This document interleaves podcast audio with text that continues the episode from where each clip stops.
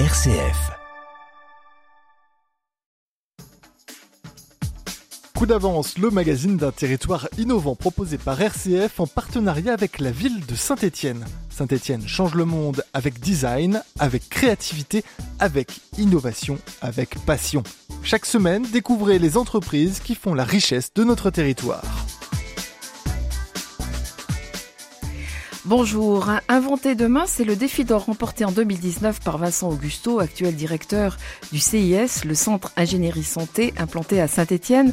2019, me direz-vous, ce n'est pas de première actualité, bien sûr, mais cela dit beaucoup des activités et de la personnalité de mon invité d'aujourd'hui.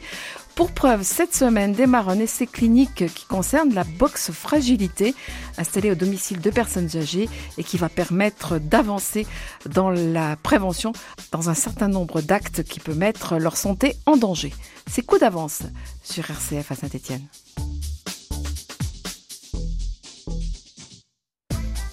Merci à Emmanuel Buissière pour la réalisation technique. Vincent Augusto, bonjour. Bonjour. Euh, alors, ça fait quelques années qu'on a eu l'occasion de se rencontrer pour différentes innovations auxquelles vous avez participé. À l'époque, vous n'étiez pas encore euh, directeur du Centre Ingénierie et Santé. On va peut-être commencer par ça. Rappelez-nous euh, quelle est cette, cette structure tout à fait essentielle dans le paysage de la recherche stéphanoise et au-delà d'ailleurs. Euh, le Centre Ingénierie et Santé, c'est l'un des cinq centres de formation et de recherche de l'École des mines de Saint-Étienne. Et c'est le centre de formation et de recherche qui est entièrement consacré, consacré du coup à l'application du domaine de l'ingénierie à la santé. Et donc dans ce centre ingénierie et santé, on va retrouver en fait quatre grandes thématiques scientifiques euh, qui sont développées. Euh, la première qui va concerner la biomécanique et qui va concerner notamment les textiles médicaux et leur impact sur le corps humain. La deuxième qui va concerner les biomatériaux et notamment la fabrication de substituts osseux pour pouvoir euh, soigner certaines blessures. La troisième qui va concerner les nanoparticules pour en étudier la toxicité mais aussi pourquoi pas les effets thérapeutiques sur le corps humain. Et la dernière qui va porter sur l'ingénierie des systèmes de soins et qui va consister à étudier comment est-ce qu'on peut améliorer euh, le parcours de soins d'un patient à l'hôpital et les conditions de travail du personnel euh, soignant. C'est dans ce domaine-là que vous êtes plus particulièrement spécialisé. On va en reparler. En écoutant ces quatre thématiques, on comprend que vous êtes forcément en lien avec les industriels de la région, notamment, hein, si on parle textile de santé, et évidemment euh, des, médecins du CHU tout proche, puisque le CIS est implanté dans les locaux de, de la faculté de médecine à côté, on va dire, à Saint-Étienne. Oui, tout à fait. L'école des mines, en fait, elle a une vocation à travailler au plus proche possible du, tissu industriel, comme vous dites, euh, mais également avec des applications concrètes euh, pour euh, bah, les médecins qui vont utiliser nos innovations tous les jours. Donc, effectivement, dans les textiles médicaux, on va penser à Sigvaris, à Tuan, avec lesquels nous travaillons. Et effectivement, sur des projets de recherche sur l'organisation hospitalière, on va penser à l'application dans les services de soins, comme aux urgences du CHU de Saint-Etienne, où nous développons un jumeau numérique euh, du parcours patient dans ce service, par exemple. On en reparlera dans quelques instants. Cette structure euh, est un petit peu éloignée de la maison mère qui se trouve euh, au cours Foriel, Vincent Augusto, mais vous êtes partie prenante de, de l'école. On imagine souvent école des mines, industrie, technique des matériaux, etc. Mais c'est une ouverture depuis quelques années très importante. Oui, tout à fait. Le CIS, qui a été créé en 2004, avait vraiment pour objectif de développer un axe stratégique en santé et qui était très innovant à l'époque et qui est toujours très, euh, qu'il est toujours beaucoup aujourd'hui. Euh, donc aujourd'hui, on a vraiment, on est vraiment arrivé à cette euh, consécration via l'installation du CIS sur le campus santé innovation, donc à proximité du CHU de Saint-Étienne et de la fac de médecine, de manière à créer une sorte de synergie qui va favoriser les collaborations entre médecins du CHU, entre chercheurs de la fac de médecine et chercheurs de l'école des mines. Et aujourd'hui encore, ce lieu euh, est vraiment unique en France. On n'a pas d'équivalent, à ma connaissance, euh, aujourd'hui. Quelques mots euh, sur la migration de l'école des mines chez nos voisins lyonnais C'était un projet en fait qui consistait à développer l'école des mines effectivement et à installer une, une antenne sur le campus région du numérique euh, à Charbonnières-les-Bains et qui consiste à développer en fait tous les outils numériques et toutes les formations en lien avec cela sur ce site lyonnais en fait. Alors euh, il y a longtemps que ça a démarré, mais on peut dire que c'est c'est vraiment euh, aujourd'hui en, en, marche et on est en état d'activité depuis peu de temps. Oui, c'est ça. Disons qu'on a des activités qui ont qui sont bien développées depuis un an à peu près, et donc là on est en train de construire euh, beaucoup de choses autour de démonstrateurs, par exemple, de jumeaux numériques et ainsi de suite. Ce jumeau numérique, il faut peut-être nous expliquer ce dont il s'agit et ça concerne directement votre spécialité, euh, Vincent Augusto, euh, c'est-à-dire tout ce qui concerne l'organisation hospitalière. De quoi s'agit-il? Est-ce qu'on est en train d'imaginer euh, en réalité virtuelle un hôpital dans lequel on se déplacerait? Qu'est-ce que c'est? Alors c'est en fait une technique qui nous vient de l'industrie, c'est-à-dire qu'aujourd'hui dans l'industrie, les chaînes de fabrication, vous avez en fait un, comme un logiciel, comme un jeu qui va piloter finalement votre chaîne de production et qui vous permet de prévoir à l'avance quand est-ce qu'une machine va tomber en panne, quand est-ce qu'il faut la réparer, ainsi de suite. Euh, Aujourd'hui, on essaie d'appliquer ça au domaine de la santé, et l'analogie est toute trouvée finalement parce que dans le service des urgences, les praticiens sont très intéressés pour savoir à quel moment on va avoir un afflux de patients aux urgences, comment est-ce qu'on va s'organiser pour pouvoir les prendre en charge de la manière la plus efficace. C'est sur la journée, sur le mois? Eh bien plutôt sur une, un horizon de temps court, donc plutôt la journée ou quelques jours en avance. Et l'idée, en fait, c'est que le jumeau va vous permettre de simuler une situation qui n'existe pas encore, mais qui va vous permettre de vous préparer à un événement. Alors j'imagine que tout ça s'appuie sur des statistiques sans doute. Oui, tout à fait. Mhm. Euh, pour autant, c'est prédire l'avenir, quoi. Et exactement. Alors en fait, on s'appuie sur des outils qui sont bien connus depuis pas mal de temps. On parle beaucoup d'intelligence artificielle aujourd'hui, mais euh, comme vous le disiez, les statistiques nous permettent de faire beaucoup de choses, et notamment de faire des projections sur des arrivées de, bah, de patients aux urgences de l'hôpital, par exemple, et de pouvoir prendre des décisions en fonction de cela. Parfois, en fait, c'est pas simplement une prédiction, c'est juste d'essayer de dire on va regarder tout ce qui peut se passer dans le plausible et regarder toutes les situations possibles et au moins se préparer. On nous prédit l'ajustement de la neige, euh, le froid qui, euh, qui va s'accentuer. On peut imaginer qu'il va y avoir un certain nombre de chutes malheureusement à cause du verglas par exemple. Et ça, ça peut s'anticiper en sachant, en tenant compte de la météo. Voilà, bah, par exemple, effectivement, donc ça c'est ce qu'on appelle le domaine des big data, c'est-à-dire qu'on peut prendre en compte plusieurs sources de données, comme vous disiez la météo, ça peut être le trafic euh, routier aussi, ça peut être voilà plusieurs facteurs qu'on va combiner de manière à pouvoir dire, bah effectivement, là, demain, il va neiger, donc on va certainement avoir plus d'accidents, donc on va avoir plus de personnes qui vont arriver aux urgences.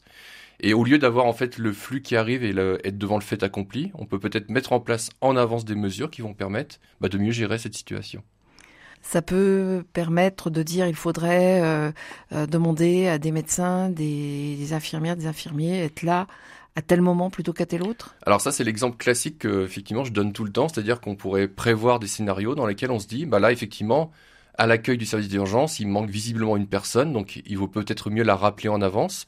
Après, si vous dites ça, on va vous dire que, bah, effectivement, de toute façon, les ressources, par contre, sont limitées. Donc, ouais, euh, j'allais vous le dire. Rappeler, voilà, rappeler une personne qui ne peut, qui n'existe pas, c'est pas possible. Donc aujourd'hui, on, on travaille beaucoup sur un peu le, le flux au-delà, on va dire, d'un service et regarder comment est-ce que, par exemple, par des techniques de planification, on peut essayer de mieux prévoir l'ensemble du parcours de la personne.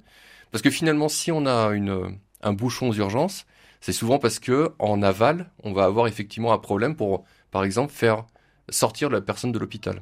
Donc maintenant, on essaie de regarder l'ensemble de ce parcours de manière à fluidifier l'ensemble du, euh, parcours du patient. Ça ne concerne pas que les soignants, mais ça va aussi jusqu'au secrétariat, par exemple. Exactement, et puis ça peut même, ça peut même aller jusqu'aux structures qui vont être extérieures à l'hôpital, mais qui sont aussi des voies de sortie, si je puis dire, pour le patient, euh, au moment où il doit être admis, euh, par exemple, dans des soins de suite et de réadaptation ou autre.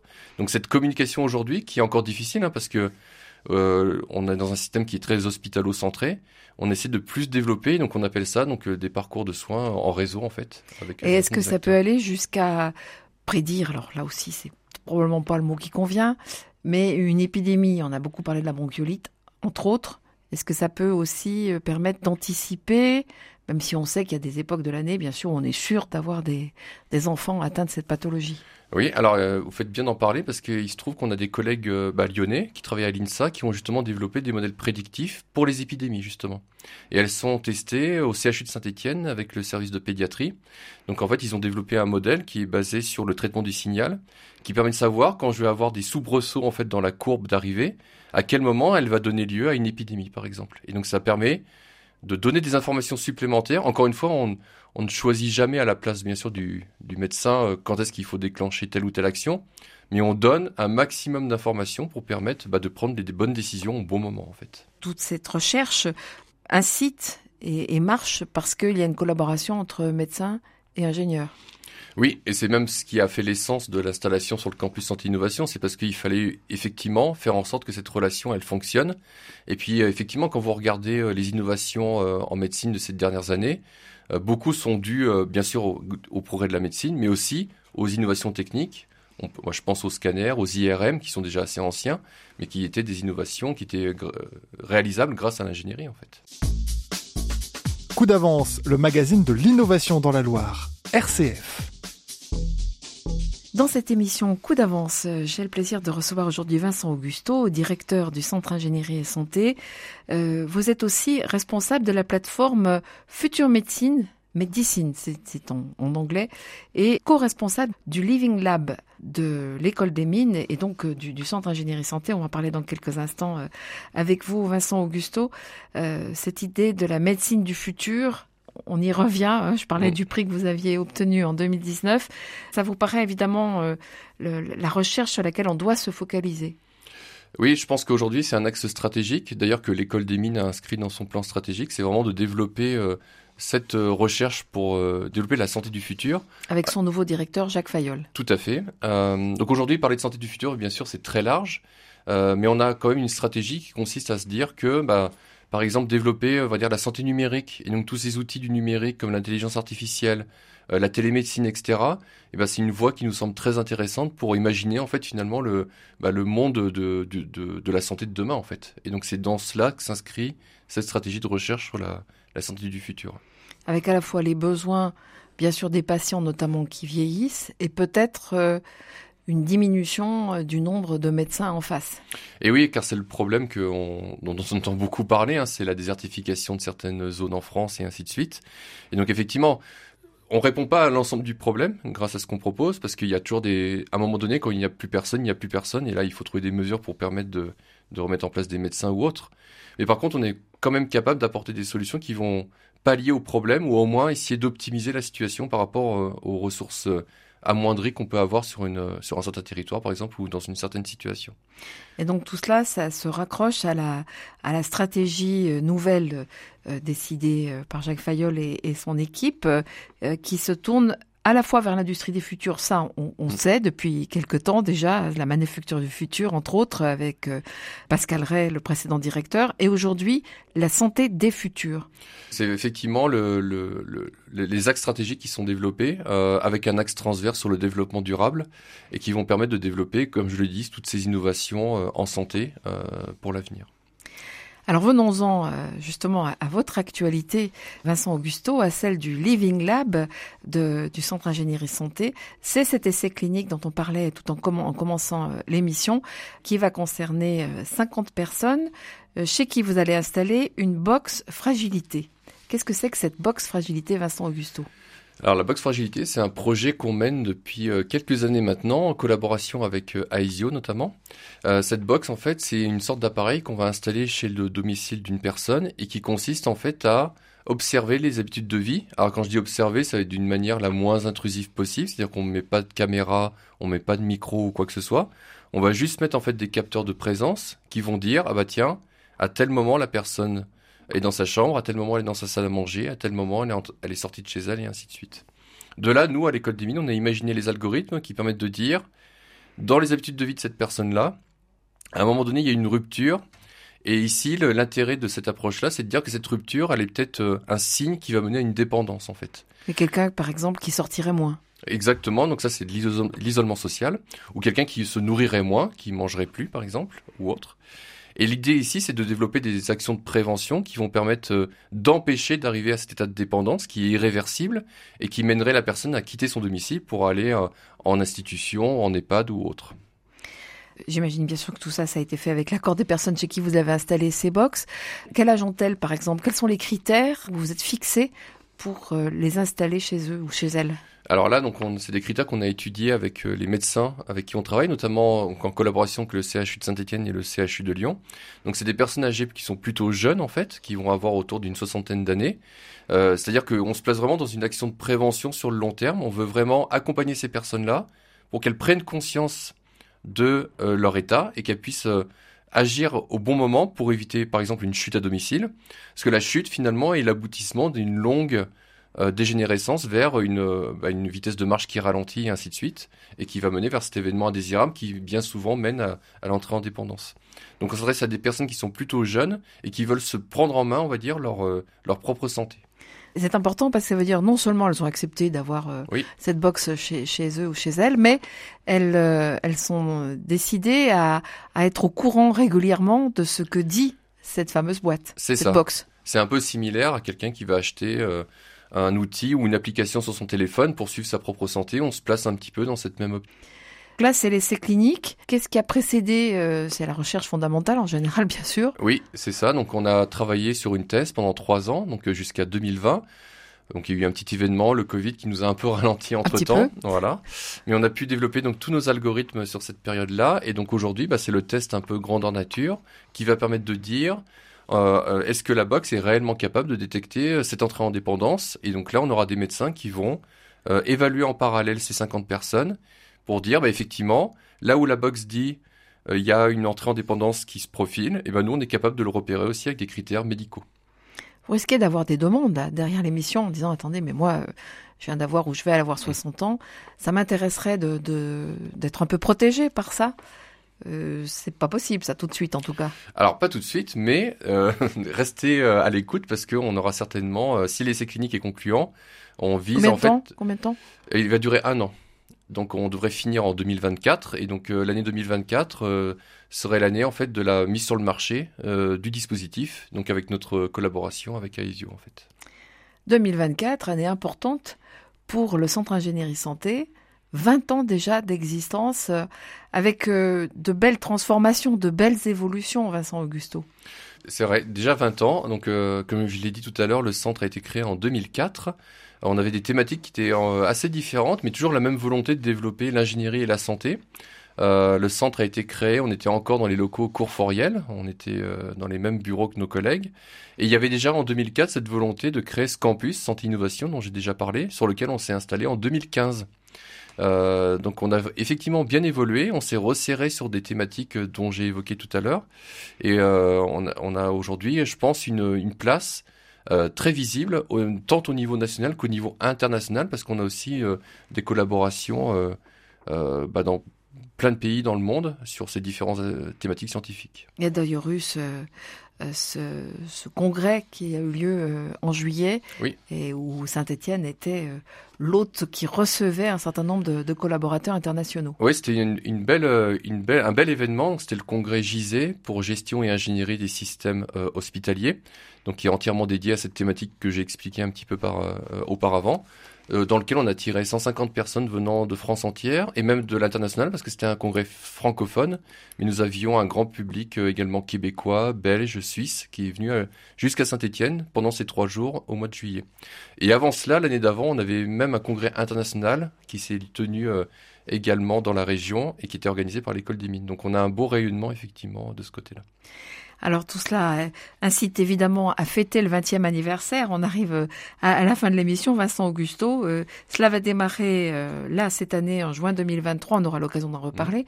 Jusqu'en juin 2024, ça sera vraiment l'année des 20 ans.